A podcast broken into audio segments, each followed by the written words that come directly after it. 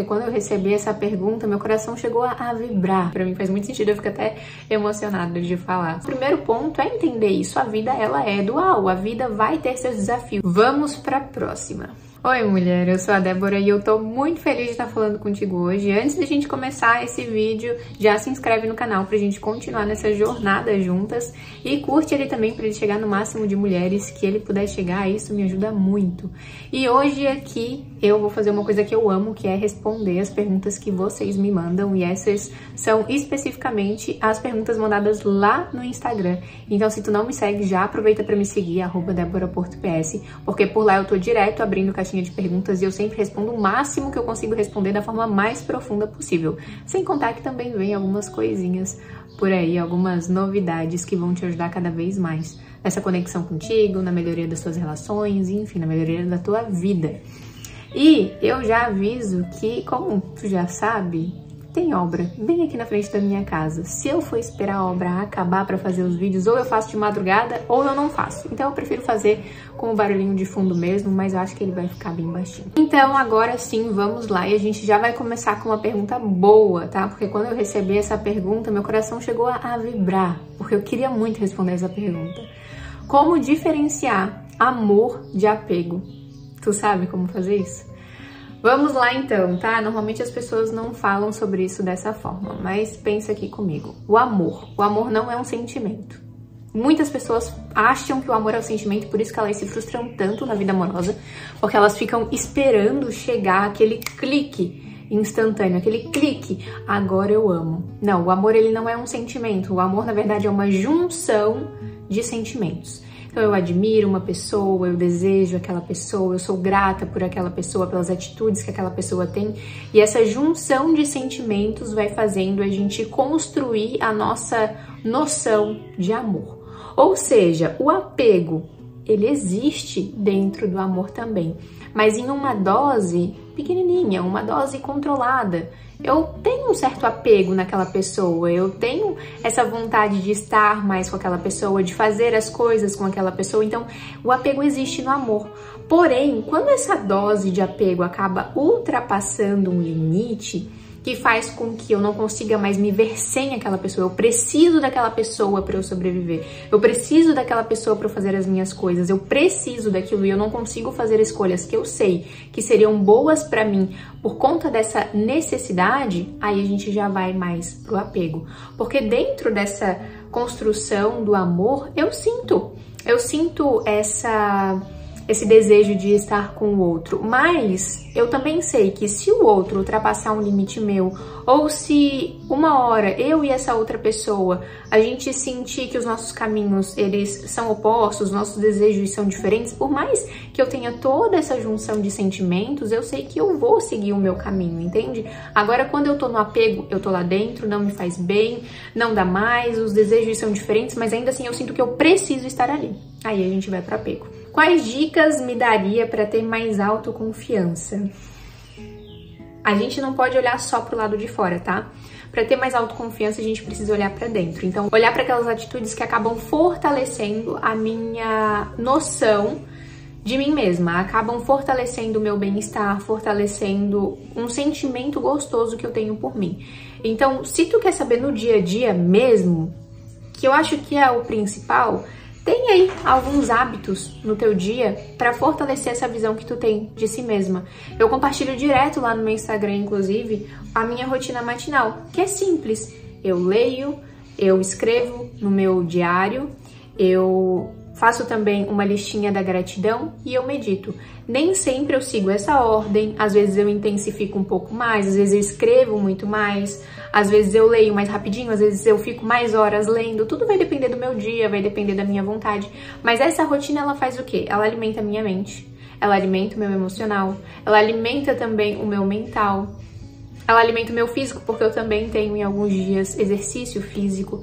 Então, é fazer aquilo que vai de dentro para fora te fazendo se olhar e perceber, nossa, sabe, eu, eu sou uma pessoa dedicada, eu sou uma mulher forte, eu sou uma mulher destemida, porque aos pouquinhos, conforme tu vai fazendo isso, tu vai se enxergando de uma maneira diferente. Não, eu poderia falar para ti, ah, como eu já fiz vídeo aqui, né, ah, se arruma, para tu se olhar no espelho e se sentir bem, lida com as tuas insatisfações, com as tuas frustrações. Eu poderia falar isso, mas eu sinto que nesse vídeo não, não é isso que é o ponto aqui. Eu acho que é importante também olhar para essas pequenas atitudes do dia a dia. Então, para de ficar deixando a autossabotagem falar mais alto, para de ficar olhando só para os problemas e encontra um, um, período aí do teu dia para tu colocar alguns hábitos que tu percebe que fazem essa, essa esse movimento de dentro para fora. Vamos para a próxima.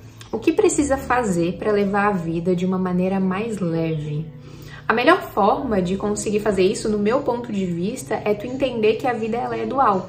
Então, na maioria das vezes a gente se frustra porque fica só esperando chegar no momento da vida em que tudo vai estar tá leve.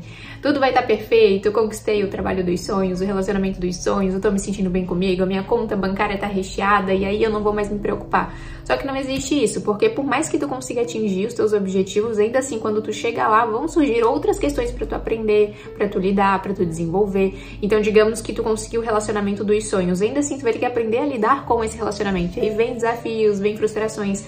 Então, o primeiro ponto é entender isso. A vida ela é dual, a vida vai ter seus desafios.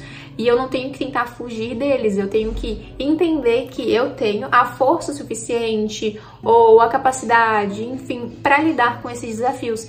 E aí a vida vai ficando mais tranquila, porque tu não fica sempre lutando contra. Eu tô lutando contra tal situação, eu não posso viver tal situação. Não. Essa situação, infelizmente, está existindo e ela faz parte da realidade, ela faz parte da minha vivência e eu vou lidar com ela. Outra coisa também que eu acho muito boa e que tira um peso gigantesco das costas é olhar para as escolhas realmente como escolhas escolhas e consequências. Então eu não fico com aquela pressão, que inclusive eu recebo muito essa pergunta de como saber o caminho certo ou a escolha certa. Tu tira essa pressão de será que essa é a escolha certa? Porque tu tá olhando justamente para ela de uma forma racional, de uma forma real. É uma escolha. Depois eu vou ter a consequência dessa escolha e aí eu vou fazer outra escolha para lidar com essa consequência, seja ela boa ou não. E aí tu entende que a vida funciona desse jeito. Eu quero atingir tal coisa, eu vou fazer tais escolhas para chegar lá. Claro que nesse processo a gente vai sempre ouvindo aquela escolha que o nosso coração pede pra gente fazer, né? Então, hum, eu me sinto melhor com isso, que esse caminho aqui ou aquele caminho ali, hum, isso aqui não tá me fazendo bem, não tô me sentindo bem com isso. Porque essa questão do se sentir bem, de novo, não é me sinto bem, então tá tudo 100% ok. Não, eu me sinto bem fazendo tal escolha dentro de tal desafio, enfim, coisas nesse sentido. Então entenda que a vida é dual e olhe para as escolhas justamente como escolhas e consequências. Tenho muita dúvida entre intuição e paranoia. Toda vez que sinto uma angústia muito forte, não sei se é intuição ou só paranoia da minha cabeça. Isso tá me deixando, muito mal, tenho ansiedade. Intuição e paranoia são coisas bem diferentes. A intuição, ela é uma algo que vem e vai. Então vem aquela coisa de, ah, deveria fazer tal coisa e some.